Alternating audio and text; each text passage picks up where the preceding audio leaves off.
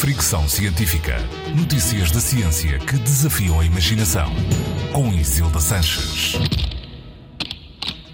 Voltamos a falar de robôs e de como começam a entrar no nosso cotidiano. Hoje, a propósito de um que promete cumprir provavelmente aquela que é a tarefa que todos nós sonhamos poder atribuir aos robôs: trabalhos pesados. Apollo 1 é um robô desenvolvido pela Apptronic, uma empresa americana, mede pouco mais de um metro e pesa 72 quilos, consegue levantar até 25 quilos e foi concebido para ser produzido em massa e trabalhar ao lado dos humanos. Mas não parece humano. Tem olhos, pernas, braços e monitores com mensagens, mas não tem propriamente um rosto, o que os criadores justificam dizendo que desconfiamos de robôs com aparência demasiado humana, algo que já foi demonstrado em vários estudos. O Apollo 1 está a ser testado em armazéns, carrega sobretudo caixas.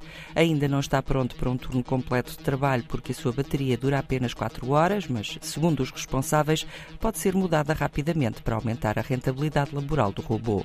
Os responsáveis da empresa acreditam que o Apollo 1 pode ser otimizado e esperam começar a sua comercialização já no próximo ano.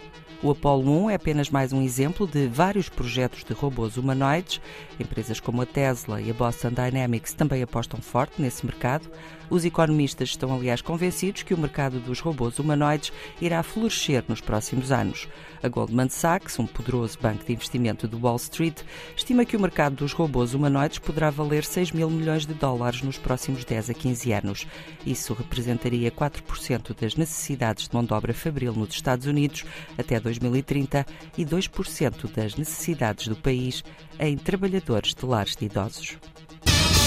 Fricção Científica.